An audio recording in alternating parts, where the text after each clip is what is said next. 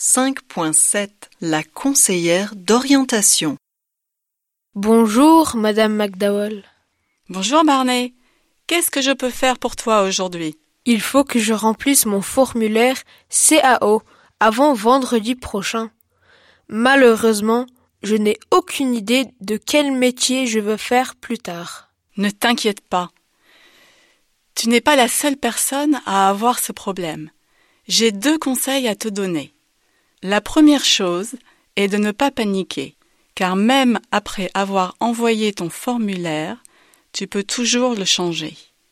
Tu as jusqu'au 1er juillet pour changer d'avis. La seconde chose est qu'il faudrait écrire une liste, une sorte de bilan de tes compétences et de ce que tu aimes bien faire. Il faut mettre quelle sorte de compétences, madame?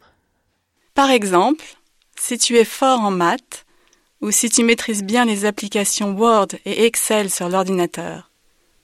Tu peux aussi noter tes passe-temps et les activités que tu fais en dehors de l'école.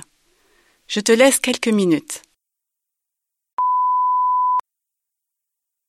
Voilà, madame. J'ai terminé ma liste. Montre. Bon.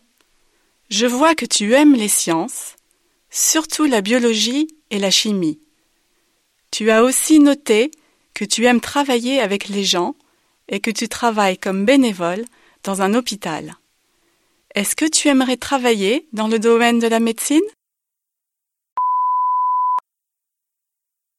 Oui, madame.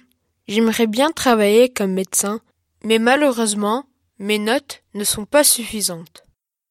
D'accord. Mais il y a beaucoup d'autres options dans ce domaine. Tu peux travailler comme kinésithérapeute, infirmier ou radiologue. Ce sont tous des métiers gratifiants. Voilà un prospectus. Lis-le avant de remplir ton formulaire. Merci, madame. J'apprécie beaucoup vos conseils.